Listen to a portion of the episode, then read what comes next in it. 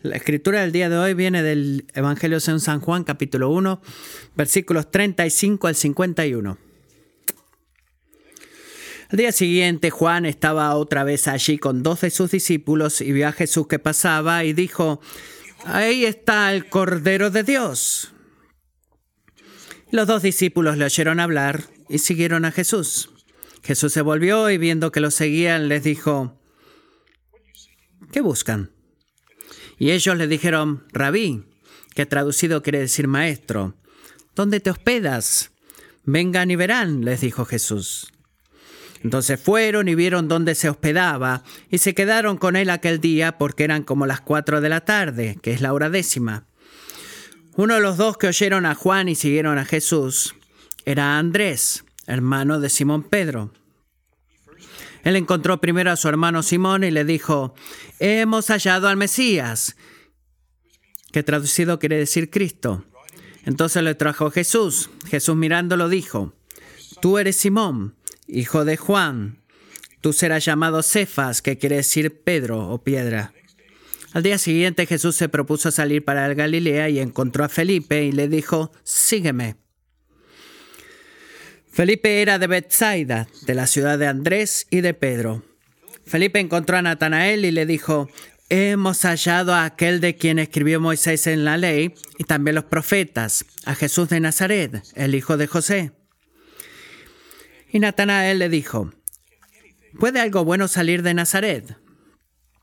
Ven y ve, le dijo Felipe. Jesús vio venir a Natanael y dijo de él, Ahí tienen a un verdadero israelita en quien no hay engaño. Natanael le preguntó, ¿cómo es que me conoces? Jesús le respondió, antes de que Felipe te llamara, cuando estabas debajo de la higuera, te vi. Rabí, tú eres el Hijo de Dios, tú eres el Rey de Israel, respondió Natanael. Jesús le contestó, porque te dije que te vi debajo de la higuera, ¿crees? Cosas mayores que estas verás. También le dijo, en verdad les digo que verán al cielo abierto y a los ángeles de Dios subiendo y bajando sobre el Hijo del Hombre. Así concluye la lectura de la palabra de Dios del día de hoy.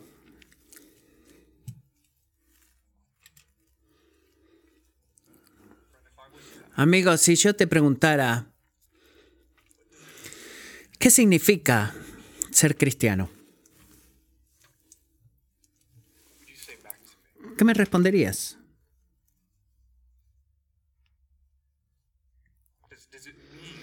¿Significa que creer en Dios? ¿O ir a la iglesia? ¿O leer tu Biblia? Eh, ¿Es un cristiano alguien que por definición eh, es un homofóbico o un antipecado o solamente vota por los republicanos en las elecciones. El cristianismo significa ser una buena persona o practicar la regla de oro o ser personas radicales sin decir sin importar lo que dicen creer. Creo que nuestra cultura tiene todo tipo de nociones acerca de lo que significa ser cristiano y francamente, en las iglesias están llenas de personas en esta mañana que tienen todo tipo de nociones diferentes de lo que significa ser cristiano. Pero sin importar de tu respuesta instintiva, considera esto, amiga, lo que significa o que significa, lo que yo piense que significa, no importa para nada. Lo que importa es lo que Dios dice que significa ser cristiano. ¿Está bien? ¿Por qué es eso? Bueno, porque la simple verdad de que tú y yo pensemos en algo nos lo hace de verdad no se hace que sea cierto, nunca, jamás.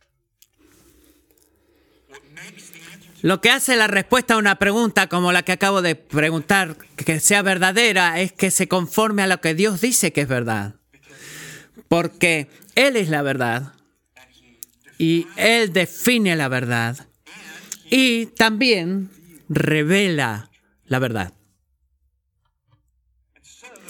Así que la mejor forma de responder a la pregunta, ¿qué significa ser cristiano? No es un tipo de considerarte a ti mismo alguien que, bueno, mirando detrás a tu experiencia vas a responder de acuerdo a eso y dices, bueno, para mí significa la, la, la, la, la, la.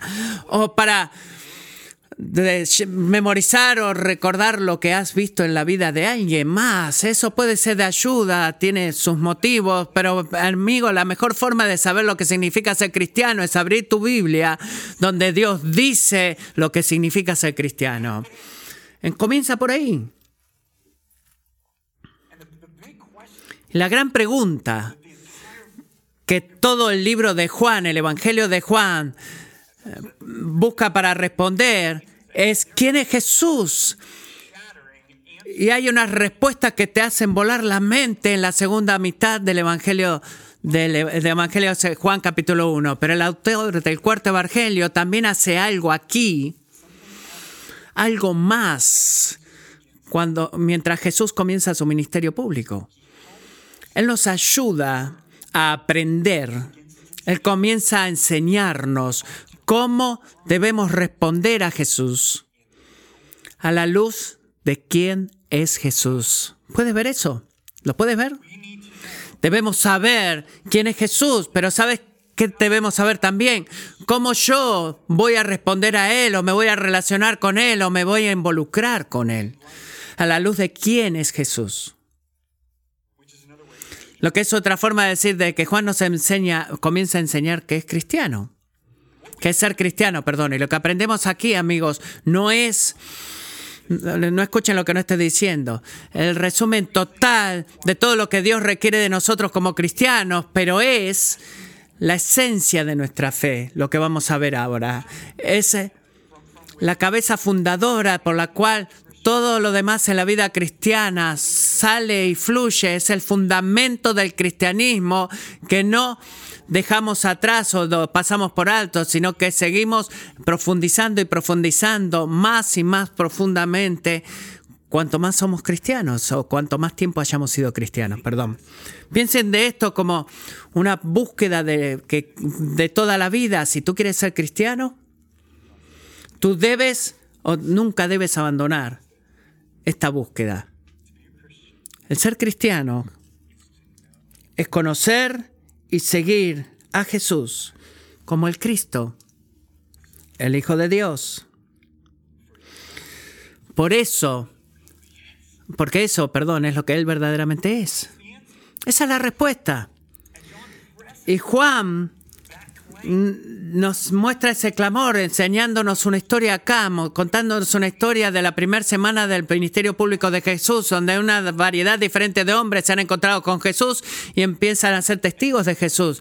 Y va a haber lugares en el Evangelio de Juan mientras lo atravesemos que creo que sean de ayuda para nosotros que trabajemos cronológicamente versículo tras versículo. Hay otros lugares en los que creo que va a ser de más ayuda leer toda la historia como la acabamos de hacer y poner nuestra, ponernos el paracaídos, paracaídas para caer en diferentes lugares de esta parte de la escritura y ver un tema repetitivo que sucede como como moldes circulares una y otra vez. Vamos a llegar a la aproximación número dos en, esta, en este día con este pasaje y aprender de la experiencia, eh, perdón, aprender la experiencia de estos hombres. ¿Qué significa ser cristiano? ¿Qué lecciones o temas nos apuntan a la dirección correcta? La lección número uno que veremos hoy es que Jesús nos conoce y nos busca, nos persigue. Él nos conoce, Él nos persigue. Ahora he hablado con suficiente gente, cristianos y no cristianos, acerca de Dios durante estos años, tantos años, creo que muchos de nosotros pueden pensar de Dios como un tipo de fuente de fuerza espiritual que está ahí afuera, que, hace su cosa de Dios. Y nosotros somos aquellos, no de aquellos de los 7 mil millones de puntos de, de, información y que Dios tiene en su planilla de informes ahí. Y y sintiéndonos así podría ser verdad, pero relacionándonos con Él puede significar que, o se puede sentir como loco o imposible. ¿Se acuerdan de la película Will the Krill de eh, Happy Feet 2? Eh, el krill, el, el, camarón ahí en el, en el mar. ¿Se acuerdan? El pequeño camarón, el pequeño pedazo de krill. él pensaba que se podía relacionar con el, con el, la foca, con la ballena, con la orca, perdón. Y, a veces pensamos que podemos hacer lo mismo con Dios, o sea que eh, quizás ahí está en el medio del universo, pero Él no se va a involucrar con mi vida. Lo podemos ver, lo podemos ver lo grande que es. Y una y otra vez en este pasaje Jesús destruye por completo esa noción, eh, sigue demostrando un conocimiento increíble y un conocimiento íntimo de cada uno alrededor de él. Por eso el versículo 35 dice, Juan el Bautista, no Juan el que escribió el Evangelio, Juan el Bautista dice que él va caminando, le dice a dos de sus seguidores y le dice, muchachos, miren, es el Cordero de Dios, es aquel que se sacrificará para una, de una vez por todas eh, librarnos del pecado que nos separa de Dios. Y uno de los hombres que estaba ahí era Andrés y el otro discípulo permanece anónimo el nombre de él. Pero cuando escucharon el testimonio de Juan acerca de la verdad de Jesús, eh, notaron lo que sucedió. Cuando Juan dice, hey, miren, ese es Jesús, miren quién es, es él. interesante, ¿tienes algo de comida? No, ¿qué hicieron estos dos hombres? Lo dejaron a Juan el Bautista y comenzaron a seguir a Jesús literalmente, como que Jesús está caminando, ellos se comenzaron a caminar y no dijeron nada a él, no le dijeron nada, simplemente lo empezaron a seguir. Él ni siquiera parecía que completamente entendieran quién era él, él simplemente se encontraron extrañamente atraídos hacia él. Así que te puedes imaginar lo que haría Jesús. ¿Qué esperas leer en el versículo 38, he pensado en esto, ¿qué tendría que seguir ahí? Y Jesús siguió caminando porque él era un hombre en una misión y tenía cosas más importantes que hacer que mm, darse vuelta y mirar a dos extraños que estaban ahí. No, miren lo que dice el versículo 38. Dice, Jesús se volteó, se dio vuelta. Él se volvió.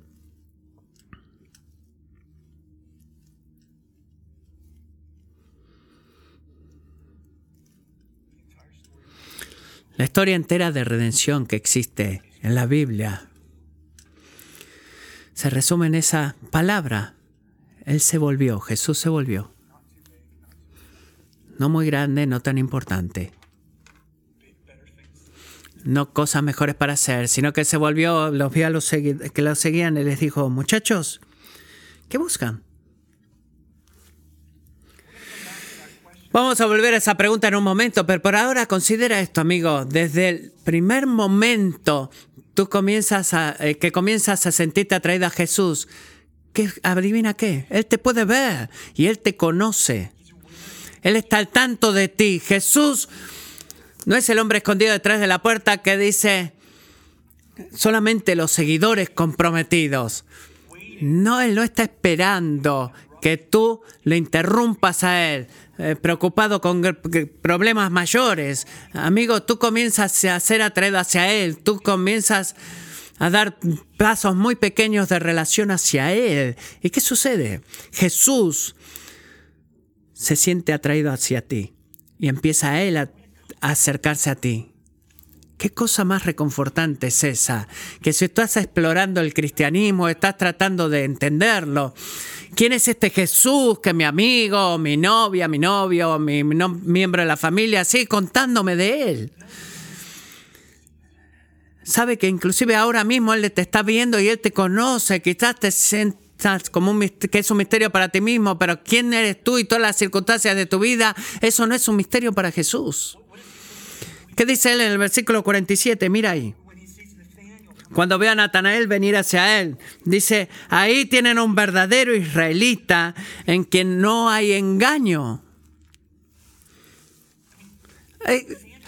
Natanael todavía no, ni siquiera le había dado la mano a Jesús, no se había presentado con él, pero Jesús ya conocía a Natanael. Él conocía su carácter, él conocía el deseo genuino en su corazón de seguir al Señor y cuando Natanael em, expresó su admiración y su sorpresa en el versículo 48 dice, ¿cómo es que me conoces? Eh, nos hemos conocido antes, ¿Cuál es la respuesta de Jesús? Versículo 48. Antes de que Felipe te llamara cuando estabas debajo de la higuera, te vi. Te vi. ¿Me has visto?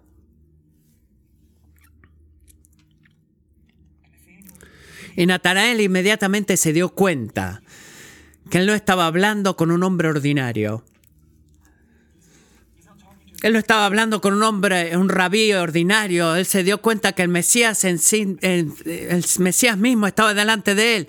Y noten cuál es la pista que le llevó a Natanael a hacer realidad. Fue la verdad de que Jesús tenía un conocimiento sobrenatural de los detalles más pequeños de su vida. Y amigos, Jesús no ha cambiado. Él no ha cambiado, sin importar dónde tú estés parado en tu relación con Él en este momento. El Cristo ascendido te ve y te conoce. Nada de ti está escondido de Él. Él sabe, dónde estás, él sabe dónde estás en el presente, lo que hiciste en el pasado y escucha por todos los que vienen a Él. Él sabe exactamente en qué te va a convertir en el futuro.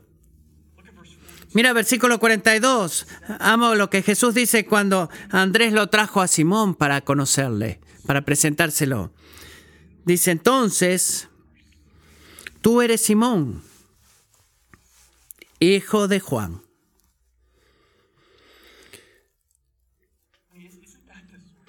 ¿No es ese el tipo de cosa que tú dices cuando finalmente puedes conocer a alguien que habías escuchado hablar por tanto tiempo, estás ansioso de conocer?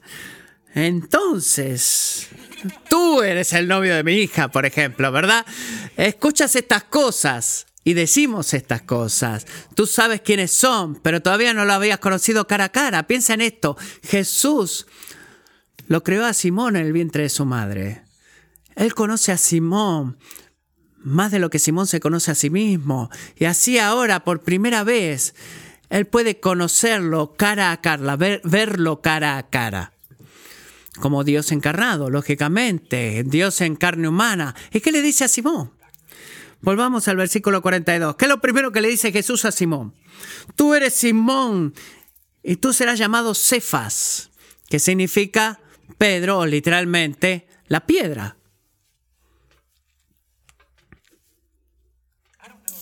No sé si cuando tú has conocido a alguien, incluso si tienes la audacia de decir, bienvenido a conocerte, te voy a cambiar el nombre ahora mismo. No recomiendo que hagas eso. Pero en el primer siglo, si tú hacías eso, era porque era una expresión de tu autoridad sobre alguien. En la forma en la cual describe tu carácter. Así que llamando a Simón Pedro o la roca, Jesús revela que no solamente conoce a Simón por quién es él ahora, sino que conoce a Simón por quién a quien él lo iba a convertir bajo su gracia. El líder apostólico, bajo su confesión, Jesús, eh, bajo confesión Jesús iba a edificar la iglesia. Así que sin importar acá si estás lejos o cerca, si eres ignorante o interesado, Jesús nos conoce y Jesús nos persigue, nos busca para poder transformarnos a exactamente lo que nos creó para hacer.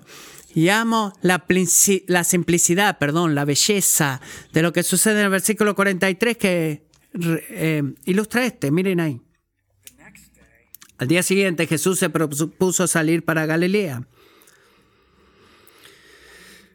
¿Por qué haría eso? No era un lugar famoso. Galilea estaba en el sur, Jerusalén estaba en el sur, pero Galilea estaba en el norte. Pero había alguien que él conocía en Galilea, pero esa persona no lo conocía a él. Iba a encontrar a un hombre llamado Felipe. ¿Por qué? Para que Jesús pudiera asegurarse que Felipe cumpliera el propósito de Dios para su vida. Alabado sea Dios por eso, amigos. Es como que Jesús, el conocimiento de Jesús es perfecto y nos busca y es decisivo eso. Así que cuando tú te ves invisible delante de Dios y del resto del mundo, recuerda esto, Jesús te conoce, Jesús te ve. Pero cuando eres tu, tu hijo o tu hija está lidiando con su fe, está luchando con su fe. Jesús los ve a ellos, Jesús los conoce. Cuando tú estás lidiando o peleando con el pecado y estás tentado a decirte a ti mismo, eh, eh, a tirarte abajo un tren por decir algo, Él no te ve solamente por lo que eres ahora, sino que te ve por cómo vas a convertirte bajo su gracia. Así que antes de venir a Jesús, Felipe, Ah, como después que viniste a Jesús, Andrés, después de que viniste a Jesús, Pedro, toma valor en esto y enfiánzate de esto. Él nos conoce y nos busca para y nos persigue para seguir el propósito de él, cumplir el propósito de él en nuestra vida. Esa es la primera lección, es increíble. La segunda lección es que Jesús nos invita a conocerlo y seguirle. Él nos conoce y nos persigue, pero no se detiene ahí. Él nos invita a conocerlo y a seguirle. Piensa en esto, la esencia del cristianismo. Lo he leído antes, no es hacer buenas cosas para Dios o hacer que Dios haga cosas buenas para nosotros. Es mucho mejor que eso. Mira el versículo 38. Jesús se vuelve y los vio que lo seguían y les dijo, ¿qué buscan? Y ellos le dijeron, rabí, ¿dónde te hospedas? Vengan y verán, les dijo Jesús. Entonces fueron y vieron dónde se hospedaba y se quedaron con él aquel día.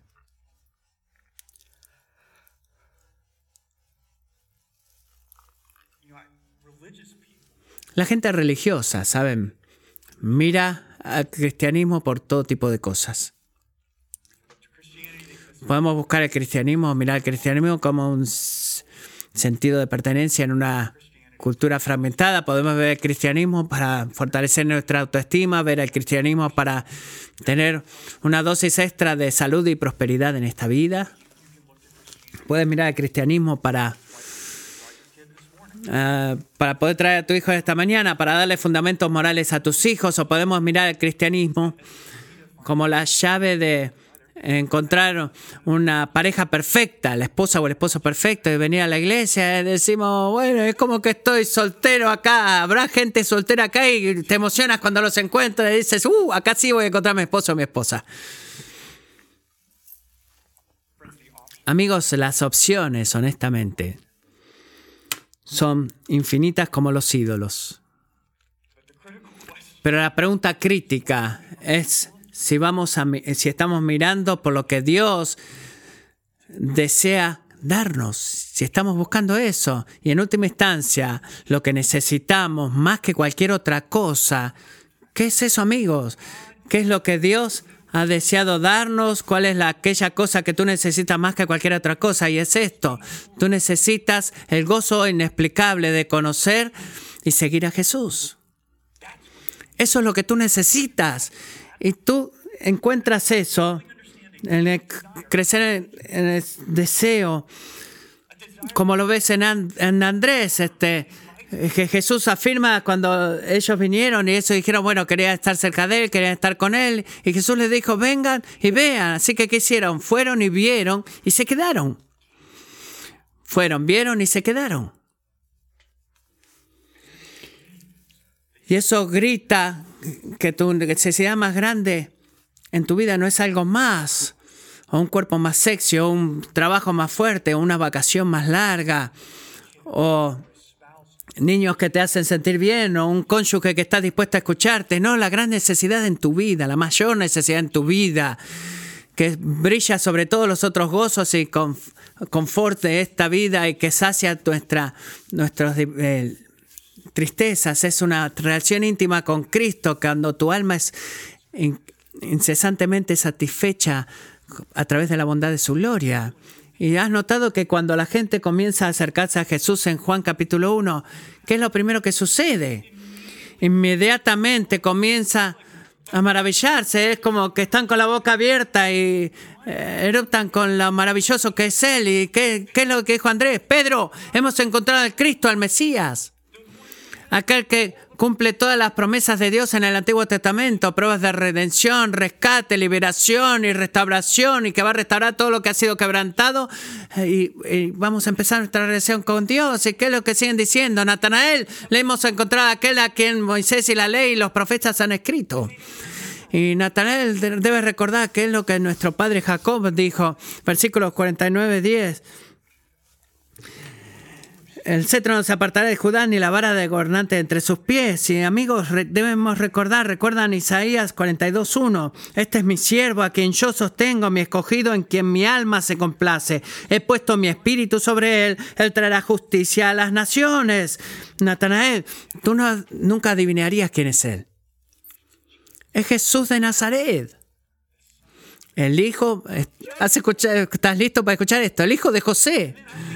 Yo creo que Natanael, bajo esa declaración, agarra el pastel y dice, ¿qué es lo que el Señor le prometió a David en 2 Samuel 7, 12?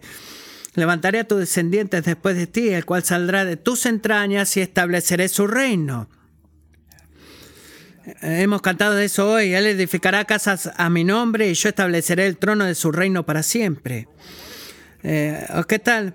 El profeta dice en Sefonías 3:15, el Señor ha retirado sus juicios contra ti, ha expulsado a tus enemigos, el rey, el rey de Israel, el Señor, está en medio de ti, ya no temerás mal alguno. Así que, sea que Natanael se ha dado cuenta o no del significado completo de quién estaba parado delante de él, él le da el derecho a Jesús. Mira versículo 48, dice, Rabí, Tú eres el Hijo de Dios, tú eres el Rey de Israel, tú eres 2 Samuel 7, tú eres Sefonías capítulo 3. Y todo el punto de esto es que en Jesús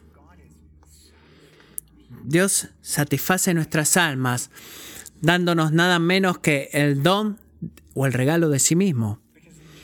Porque en Jesús descubrimos el gozo de ver a Dios y conocer a Dios, porque Jesús es aquel que restaura nuestra relación con Dios a través de, a través de su vida, muerte y resurrección. Y por esa razón, versículo 51 es el punto más alto de este pasaje, sin lugar a dudas. Y te advierto, eh, hablando de esto en el futuro, cuando Jesús dice, de cierto, de cierto, te digo. Eso es su forma de decir eh, exaltado, eh, con doble, doble línea, con highlights y todo eso en mayúsculas, todos con letras mayúsculas, con un montón de emojis ahí puestos, porque es muy importante lo que voy a decir. Ciertamente te digo que verán el cielo abierto y a los ángeles de Dios subiendo y bajando sobre el Hijo del Hombre. Él dice a Felipe y a Natanael, amigos, ¿recuerdan Génesis 28 cuando Jacob tuvo ese sueño y que vio esa escalera en la tierra eh, que alcanzaba hasta los cielos? Bueno, esa escalera representa tres accesos increíbles en la presencia de Dios. Hey amigos, ¿están listos para esto? Yo soy esa escalera. Es lo que dice Jesús, yo soy la única, el único camino al Padre, yo soy el puente entre el cielo y la tierra. el venir a mí, este, empezar una comunión con, con Dios, porque yo soy el dos cielos abiertos. Yo soy Dios revelado. Yo no soy simplemente el Hijo del Hombre. Miren, versículo 51. Yo soy el Hijo del Hombre por excelencia, Dios en cuerpo humano. Ser cristiano significa conocer a Jesús por quien Él verdaderamente es y continuar viendo y regocijándonos en Jesús por quien es Él. La promesa que Jesús le hizo a Natanael, mire el versículo 50, eh amigo, tú pensaste que eso estaba bueno, vas a ver más grandes que van a suceder. ¿Qué cumple eso? Cumple de que al final del Evangelio de Juan, bajo la crucifixión del Hijo de Dios, en la hora de su más grande humillación, vemos la mayor exaltación de Cristo también en esa obra, en esa cruz. Y cuando tú comienzas a ser una persona que conoce y contempla y ve a Jesús como el Cristo, el Hijo de Dios, tu Salvador, adivina qué sucede. No solamente una vez, pero sino que cada día de tu vida somos emocionados por su gloria y somos fortalecidos por su espíritu para cambiar todos los tesoros que se desvanecen en este mundo por el gozo de seguirle a Él, por donde Él sea que nos lleve. Escuchamos la voz de Jesús tantas veces, la misma forma en la que Él lo vio en Felipe, mi hijo, mi hija, diciéndonos, sígueme. Y decimos con la misma el mismo asombro y el mismo admiración, sí, Señor, sí, Señor. Te voy a seguir. Donde tú vayas, yo iré. Donde estés, yo estaré. En cada área de la vida. En todo tiempo y en toda situación, sin importar lo que yo piense o lo que sienta, o lo que ellos digan o lo que yo escuche, yo te seguiré. te voy a obedecer. Y amigos, eso es lo que significa ser cristiano. La esencia del cristianismo no es hacer cosas buenas para Dios o, recibir cosas buenas de Dios, sino que es conocer y seguir a Jesús como el Hijo de Dios. Y le seguimos porque le conocemos y cuanto más le seguimos, o eh, más lo conocemos. Y esta es la última lección, la tercera. Seguir a Jesús es obligar a otros, es obligar a otros a unirse a nosotros, a unirse a ti. Creo que una de las cosas más impactantes de esta historia completa es la forma en la que los seguidores de Jesús inmediatamente hacen y dicen exactamente lo que Jesús mismo está haciendo y diciendo. ¿Qué es lo que Jesús le dijo a, Andrés en el versículo 39? Perdón. A Andrés y su amigo. Vengan y verán. ¿Qué le dijo Felipe a Natanael en el versículo 46? Ven y ve. ¿Qué hizo Jesús en el versículo 43? Él encontró a Felipe. ¿Y qué hizo Felipe en el versículo 44? Él encontró a Natanael. Versículo 45. Algo de lo que es increíble acá es que nadie le dijo a Andrés o a Felipe que vayan y trajeran a otros a Jesús. ¿Se han dado cuenta de eso? A nadie, Jesús incluido, nadie, Jesús incluido, dijo, hey, ¿saben qué? Eh, eh, soy muy, muy bueno, pero quiero decirte algo. Sé que va a ser difícil escucharle, pero debes ir a buscar más gente. Debes ir a contarle. No, para nada. Para nada. Fue su su respuesta inmediata e instintiva, como si fuera la cosa más natural y obvia en el mundo de hacer.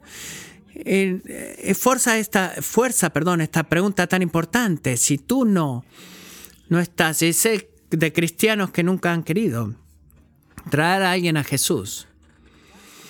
Si ese es el caso en tu vida, si verdaderamente no estás involucrado en el evangelismo personal, puede ser porque tú quizás has perdido de vista a Jesús por quien, es, por quien Él es verdaderamente. Piensa en esto.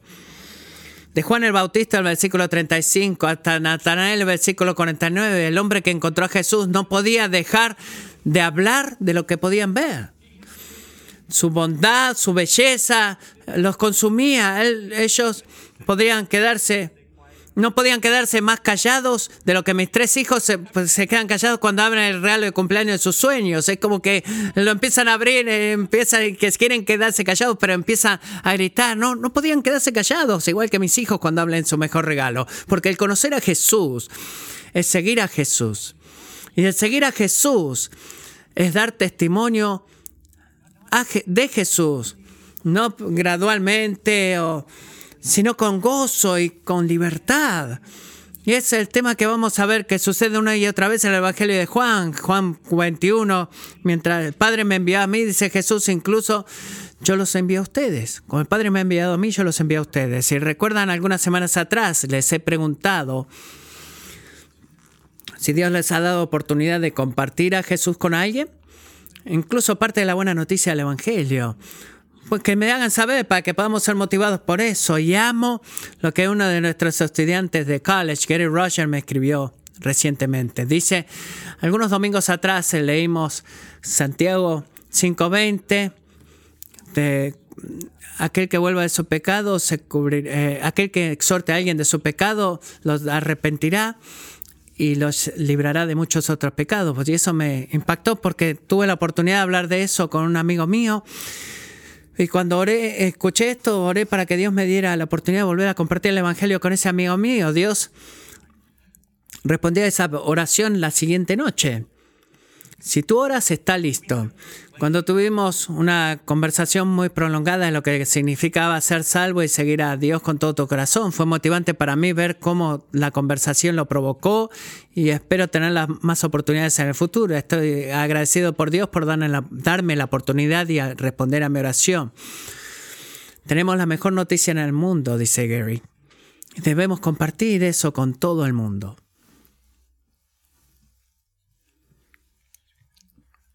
Él está en lo cierto.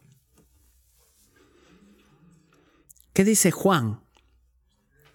Lo que dijo Juan fue lo, primero que hizo Andrés en el versículo 31 cuando comenzó a seguir a Jesús. El primero encontró a su propio hermano Simón. Bueno, espera, espera, espera, espera, espera, espera. Tú debes tomar un curso de apologética. Debes eh, participar del currículum de escuela dominical, debes encontrar el fundamento de la esencia del cristianismo, no debes abrir tu boca, vamos a poner un profesor, bueno, porque quizás tú digas algo que, teológicamente no sea 100% correcto, entonces no puedes hablar de Jesús. Eh, ¿Por qué no pasas algo de tiempo en crecimiento en tu propia santidad para que cuando hablas, abras tu boca puedas... Eh, puedas respaldar lo que dices con décadas de experiencia de seguir a, de seguir a Jesús. Perdón, no. Él lo primero que hizo fue a buscar a su hermano Andrés. Debe conocer a Jesús y él no sabía para nada, ni siquiera la mitad de lo que era Jesús. Sigan su ejemplo, amigos. Dios, ayúdanos a seguir ese ejemplo. No espera que los miembros de tu familia te pregunten, no espera que tus amigos te llamen. Búscalos a ellos, encuéntralos. Muévete hacia ellos, abre tu boca y cuéntales lo que Jesús ha hecho por ti. Tú no puedes cambiar sus corazones. Dios no ha puesto ese peso de responsabilidad sobre ti. Él no puedes hacer que ellos sigan a Jesús. Pero ¿qué puedes hacer tú? Como Andrés con Pedro. Puedes traerlo a Jesús. Puedes hablarles de Jesús. Al principio del año pasado comencé a orar de que el Señor no dejara que un año de mi vida pasara sin darme el privilegio de personalmente guiar al menos a una persona a Cristo cada año. Y el Señor ha respondido a esa oración. Y le pido que continúe haciendo eso, amigos, no porque es un tipo de eh, cuota de venta que tengo que hacer o un modo religioso, porque verdaderamente compartir a Jesús es un acto de amor y un acto de adoración. Porque el seguir a Jesús es que es decirle a otras personas y contarles acerca de Jesús. ¿Por qué? Porque Él es así de bueno. El ser cristiano es conocer y seguir a Jesús como el Cristo, porque Él es quien verdaderamente es. Y quiero concluir, Kevin, si puedes traer al equipo acá al estrado, haciendo una apelación personal aquellos de ustedes como yo que han crecido en la iglesia. Esto es lo que quiero que escuchen de mí. Por favor, escuchen claramente, eh, cuidadosamente, perdón, al pastor Matthew. Amigos, no escriban, no, no, no, no viajen en la cola de la fe de sus padres. Estoy agradecido por la gente de esta iglesia que ve a Jesús y le sigue a Jesús, pero amigo, tú tienes que venir y conocer a Jesús por ti mismo. Así como Natanael, como Simón. Y si tú dices, bueno, pastor, ¿cómo eso va a suceder? Bueno, yo te digo, abriendo las páginas de la palabra de Dios y pidiéndole que te ayude a ver a Jesús por quien Él verdaderamente es. Si vas a tener fe en Jesús, va a requerir dos cosas, amigos. Va a requerir un testimonio fiel y una experiencia personal. Y si tú has crecido en la iglesia, tú recibes esto. el fiel testimonio. Pero solo Jesús puede darte la experiencia personal. Así que por favor no asumas eso. Trabaja por eso. Busca para entender a Jesús y sus caminos. Haz que tu mayor ambición, lo que tú más quieras en tu vida, más que nada en este mundo, sea el conocer y seguir a Jesús. Porque Él no es una lámpara brillosa que te guardamos en nuestro, en nuestro bolsillo, sino que Él tiene tesoros esperando ser explorados. Así que que tú digas que has comenzado a seguir a Jesús o lo has seguido por años o sigues tratando de descubrir qué significa. Para un grupo de griegos que trajeron a Felipe en Juan 10:12, fueron a él y le dijeron, Señor Felipe, queremos ver a Jesús, queremos conocer a Jesús. Pongámonos de pie y cantemos.